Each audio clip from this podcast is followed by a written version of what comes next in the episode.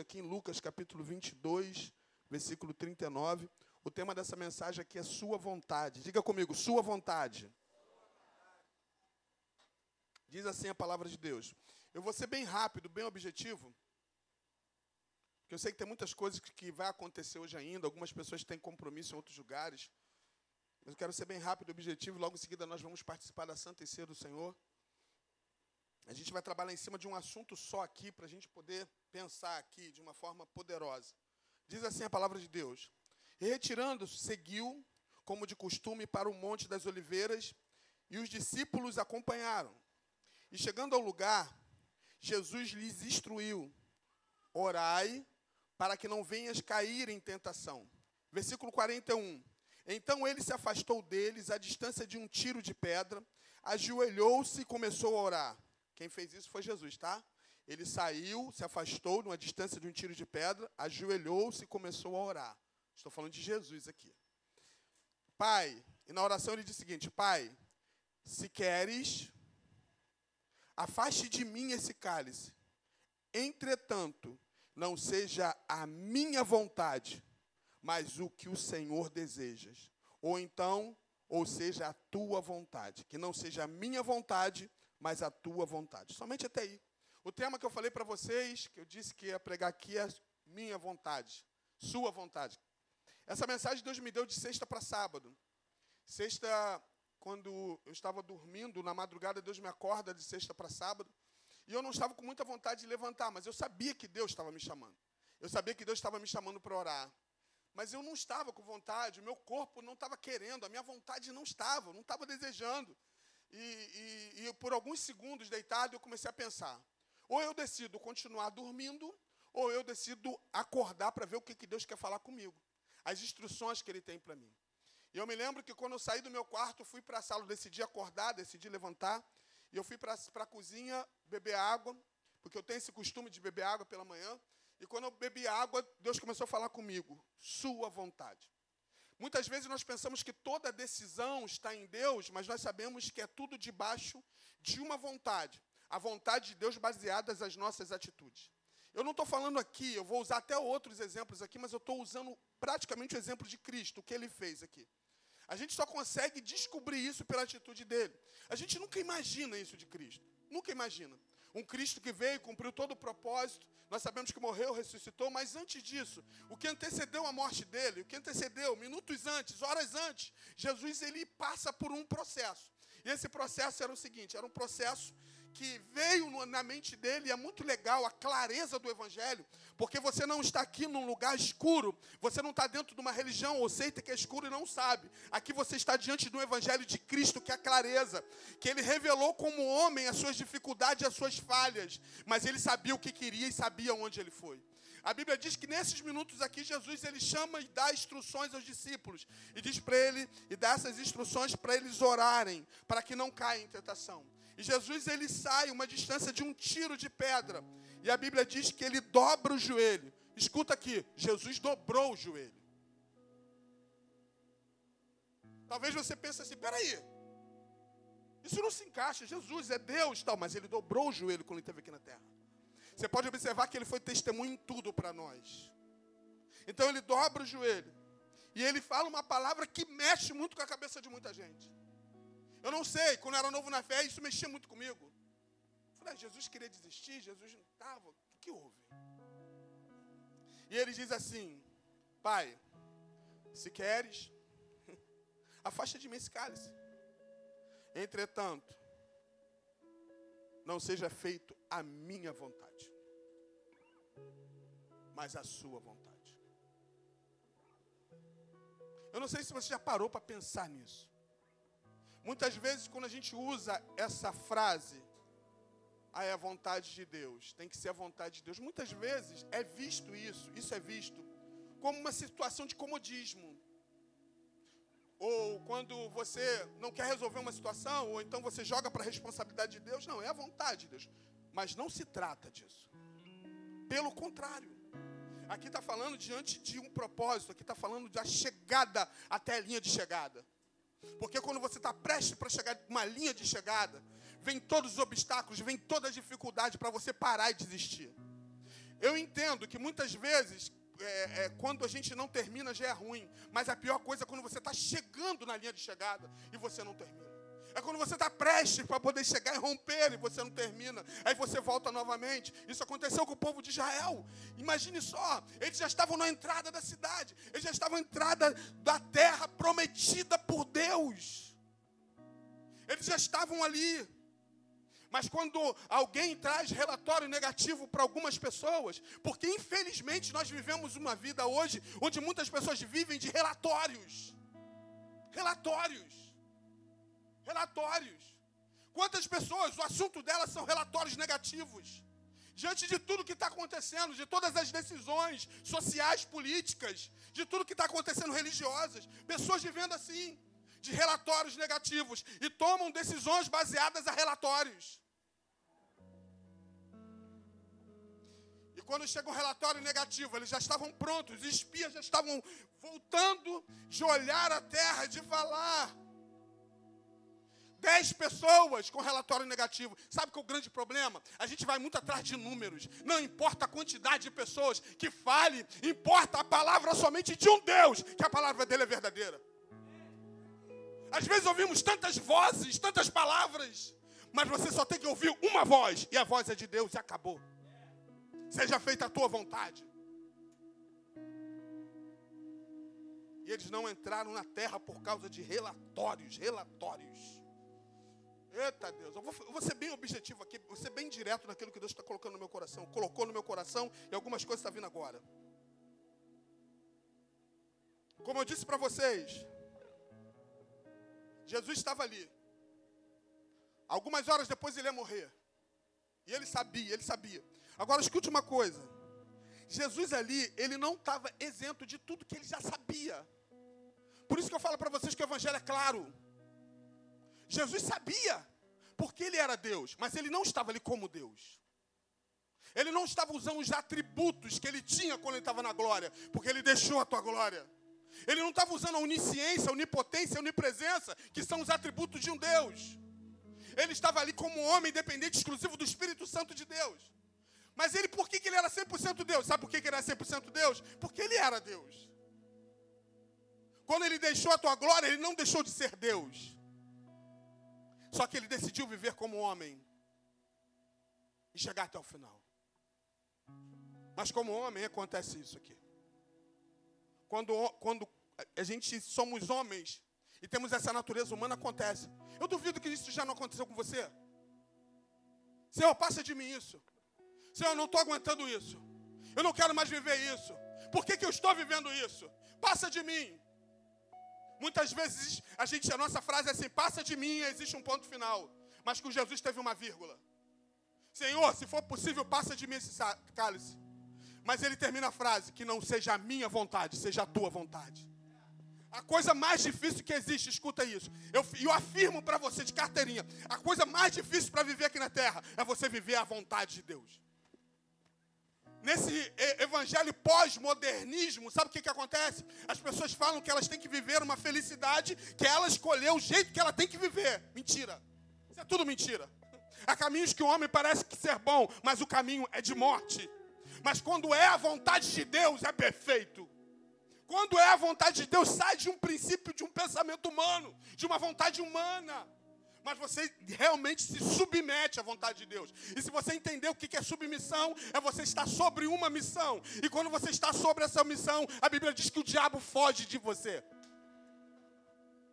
Mas quando você não está sobre uma missão, Satanás faz o que quer, entra e sai, faz uma bagunça no lar, na família, no casamento, nos filhos. Mas quando você entende que está sobre uma missão, ah!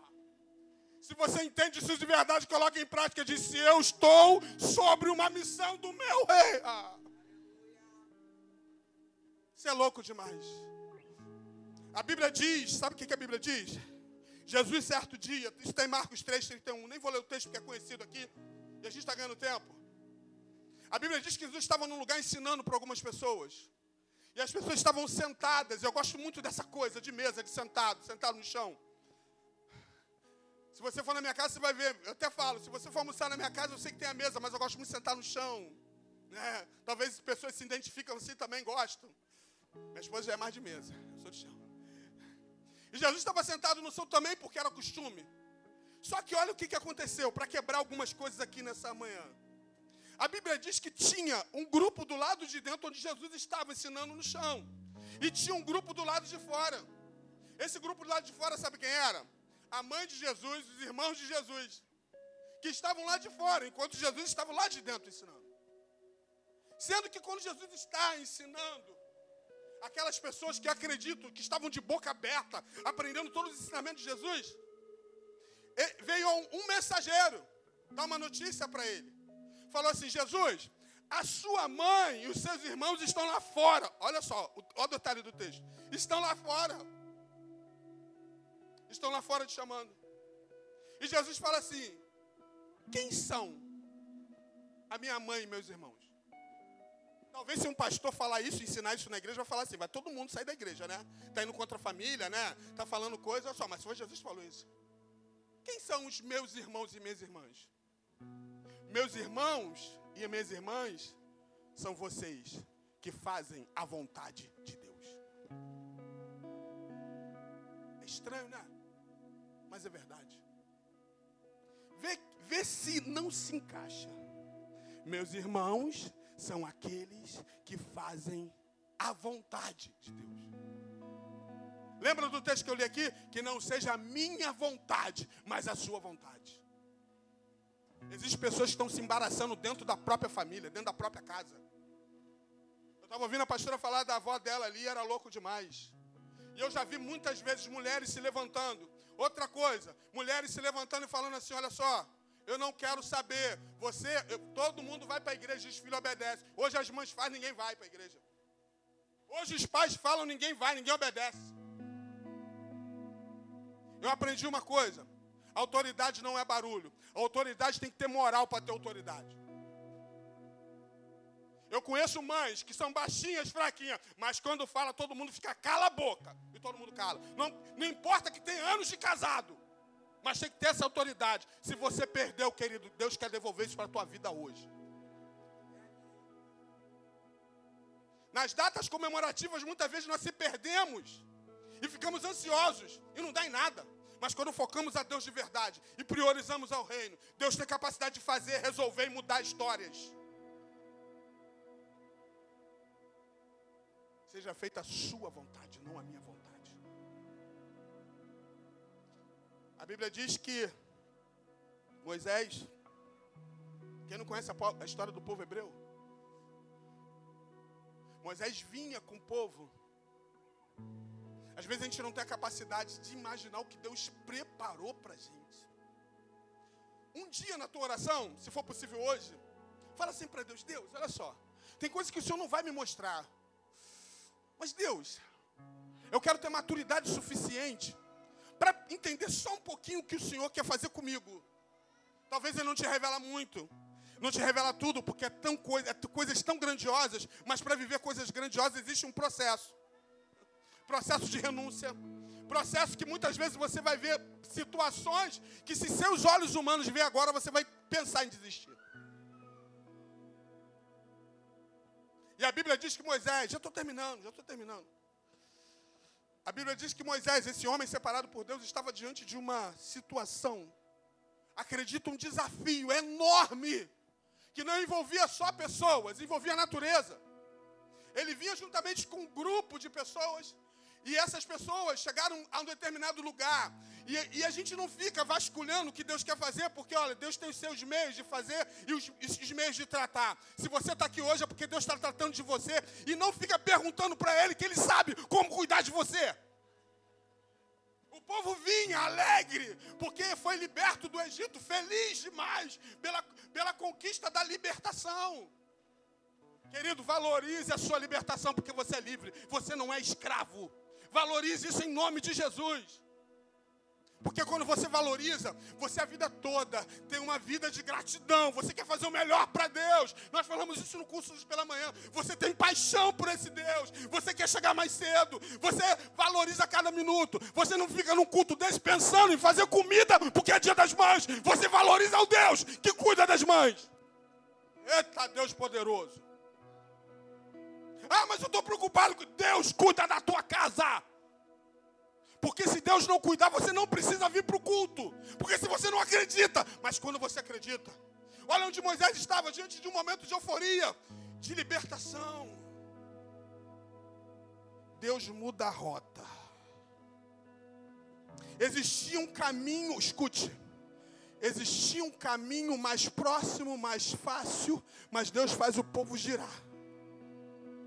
E quando eles terminam o giro, eles se deparam com o mar.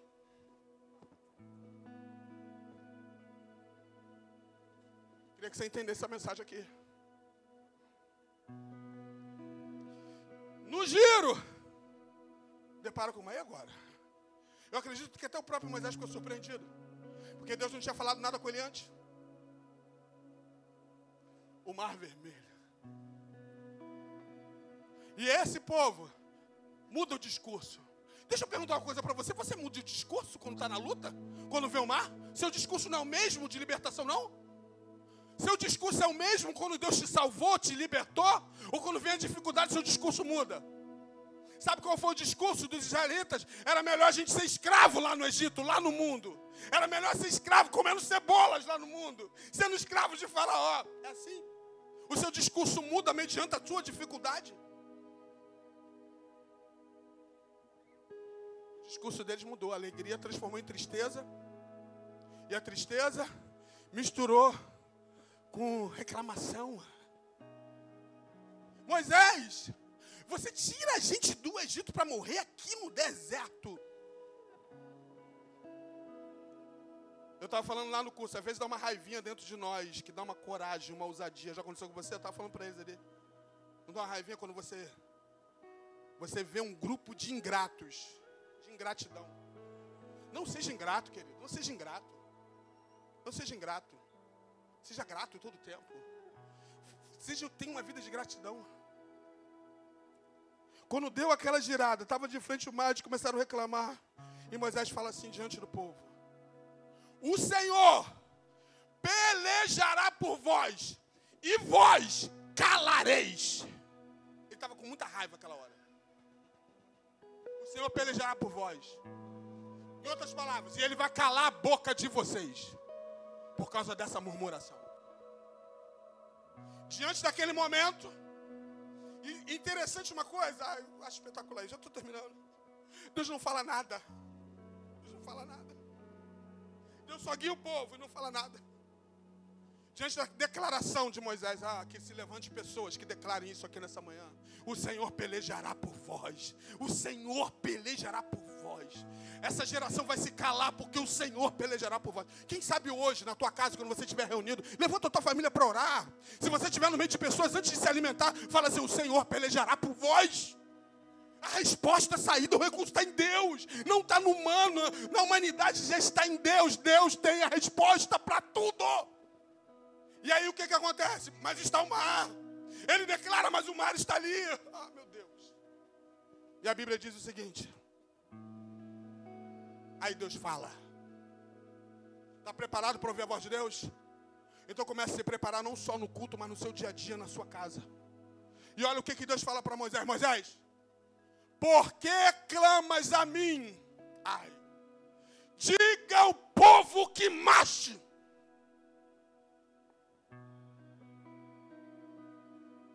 Sabe qual é a interrogação aqui? Quando você marcha, quando tem um caminho, é fácil. Agora marcha quando não tem um caminho tem um mar na frente. Moisés podia responder e falar assim: marchar para onde?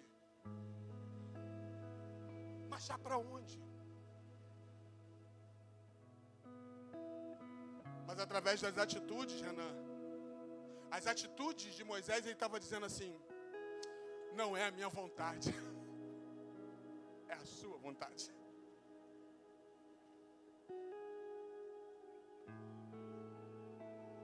Que, é que você tem, Moisés, nas suas mãos?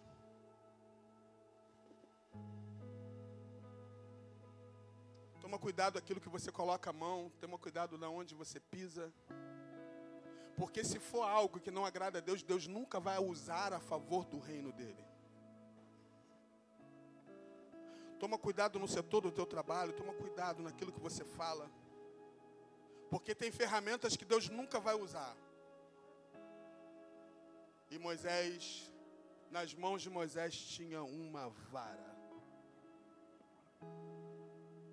Sabe quando ele obedece às orientações de Deus? Imagina assim, vê se você consegue entender. Porque, gente, quando eu li a palavra, eu fico meio doido. Gente, eu fiquei tão feliz que Antônio falou aqui hoje. Pô, Antônio, eu já vi você um pregador das nações. Foi a primeira vez que você falou aqui? Fala para mim, primeira vez. Meu Deus. Você deu de mil a zero em mim, cara. Pergunta a minha esposa aí que ela estava junto lá na primeira vez que eu falei. Já falei isso várias vezes na igreja. Você falou aqui, cara, com a, com a tua palavra já ganhava o mundo. Eu declaro sobre a tua vida, você vai ver experiências gloriosas. E vai viajar o mundo de avião, tá?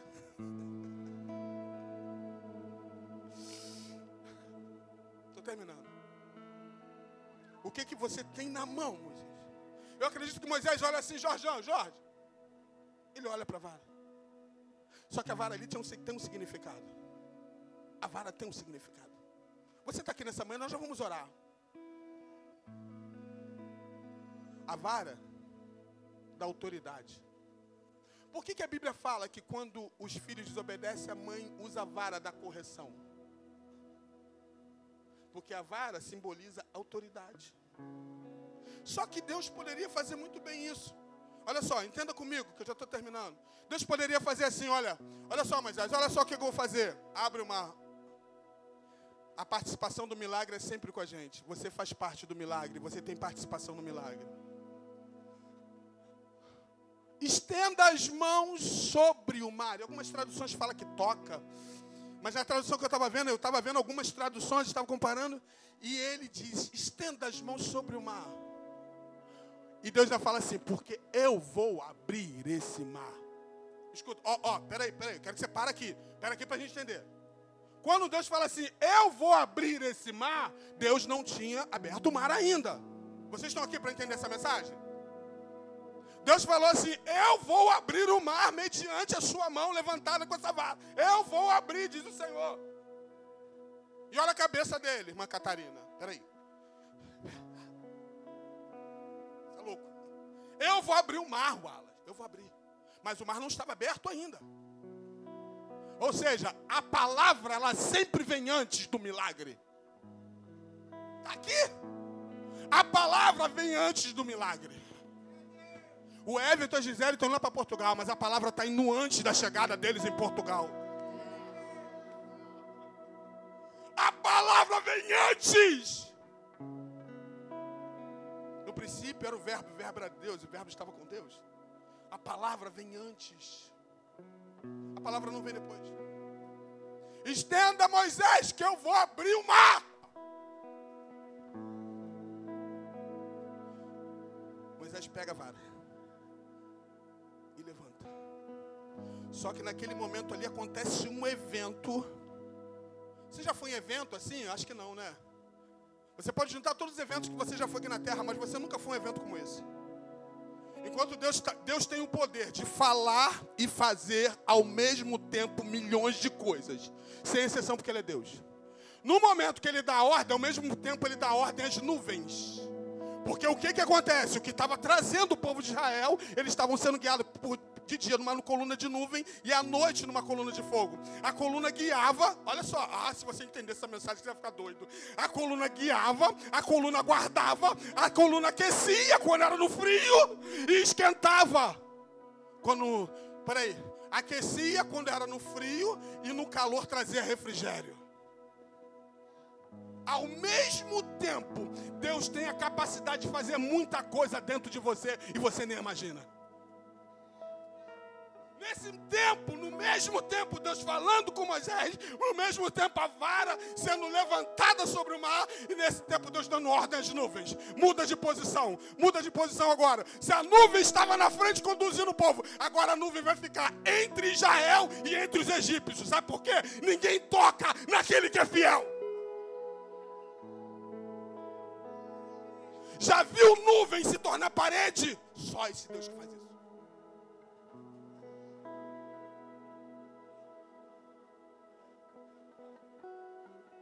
te usar muito aqui. Aleluia mesmo. Se os adultos não dão aleluia, as crianças dão aleluia.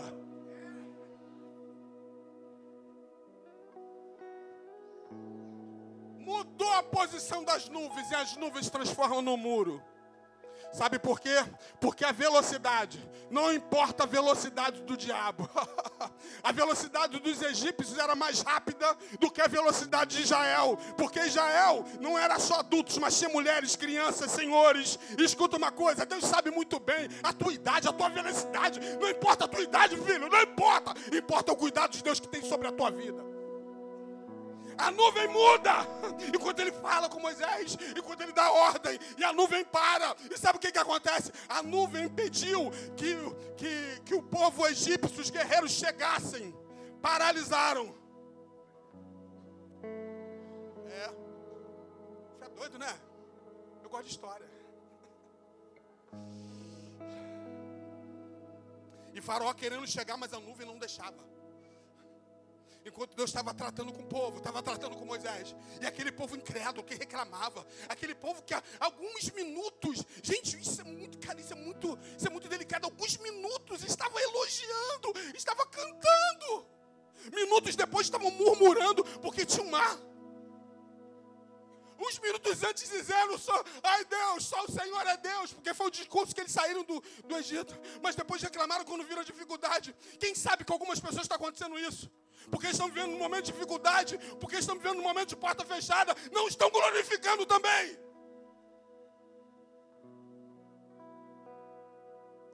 Se você vive assim,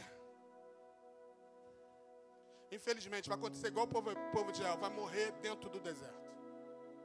E o deserto não é um lugar para ninguém morrer. O deserto é um lugar para passar. Moisés,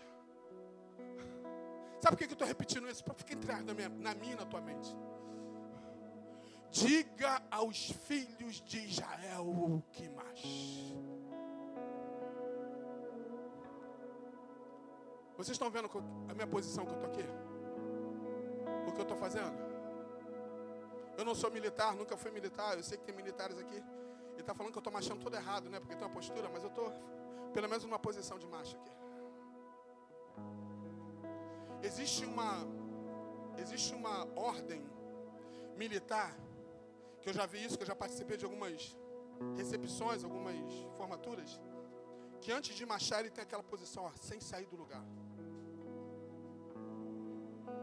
Sabe o que, é que eu estou fazendo aqui? eu estou marchando profeticamente.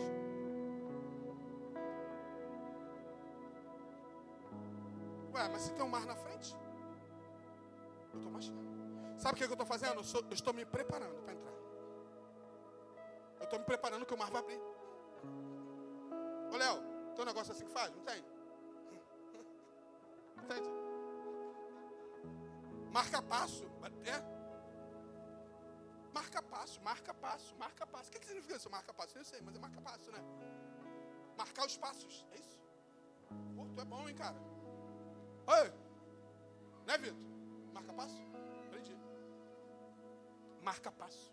Está marcando passo. A ordem era essa. Marcha. A ordem é marchar. Aí começa a ordem. Pá, pá,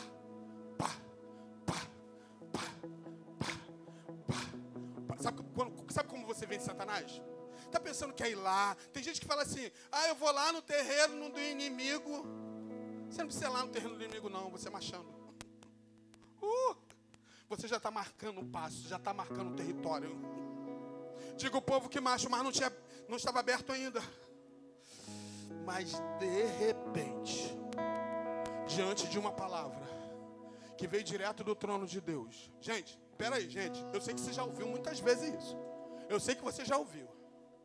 Mas você começa a ver nenhum efeito especial de Homem-Aranha, Batman. Você vai ver uma coisa louca como essa. Não adianta, os maiores caras de cinema, por mais que ele use todas as técnicas, tem a capacidade de trazer uma realidade que o Deus vai fazer. Escute uma coisa: Deus vai trazer algo impossível, tornando uma realidade na tua vida, no nome de Jesus.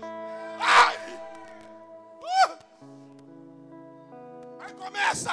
Sabe como é como começou? Ah, você não entendeu. Sabe como começou o mar se abrir?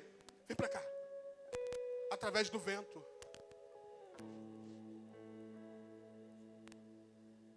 Os ventos começaram a soprar.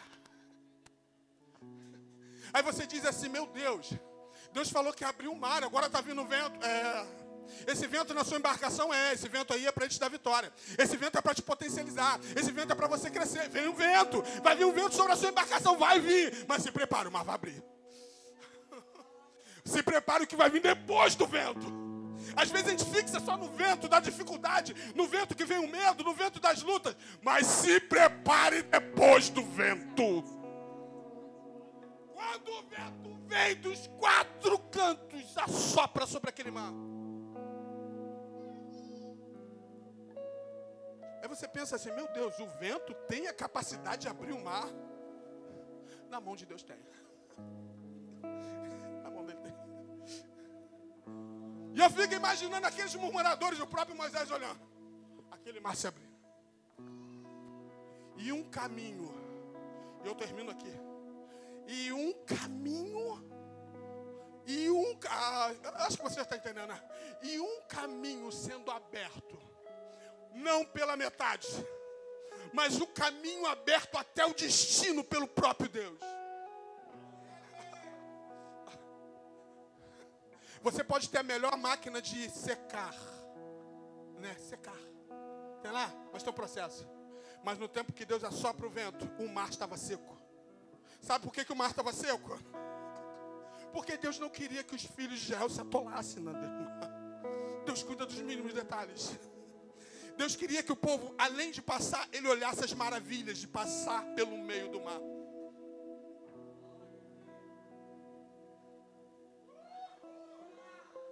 Quero somente que você passe o milagre, mas eu quero que dentro desse processo você olhe as maravilhas de um Deus que faz uma coluna de nuvem, faz uma coluna virar nuvem e faz também o mar virar uma coluna.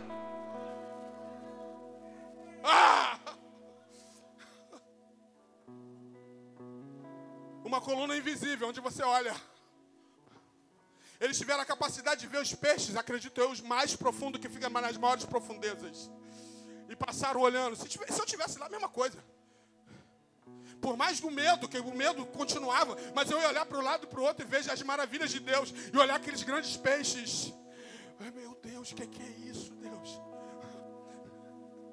O nosso Deus tem a capacidade de abrir o mar ao mesmo tempo, de fazer com que o mar vire uma coluna e fazer com que o povo passe e exaltado seja o nome do Senhor. Se você sair daqui dessa manhã, nessa manhã, do mesmo jeito que entrou, eu não sei mais o que precisa ser feito, porque é esse Deus que damos glória, é esse Deus que damos honra, é esse Deus que damos todo louvor, é esse Deus que cuida da nossa mãe, é esse Deus que cuida dos nossos filhos, é esse Deus que o qual nós estamos aqui se submetendo à vontade dele e acreditando em tudo que ele está fazendo e ainda vai fazer. Fica de pé no teu lugar. Preciso terminar.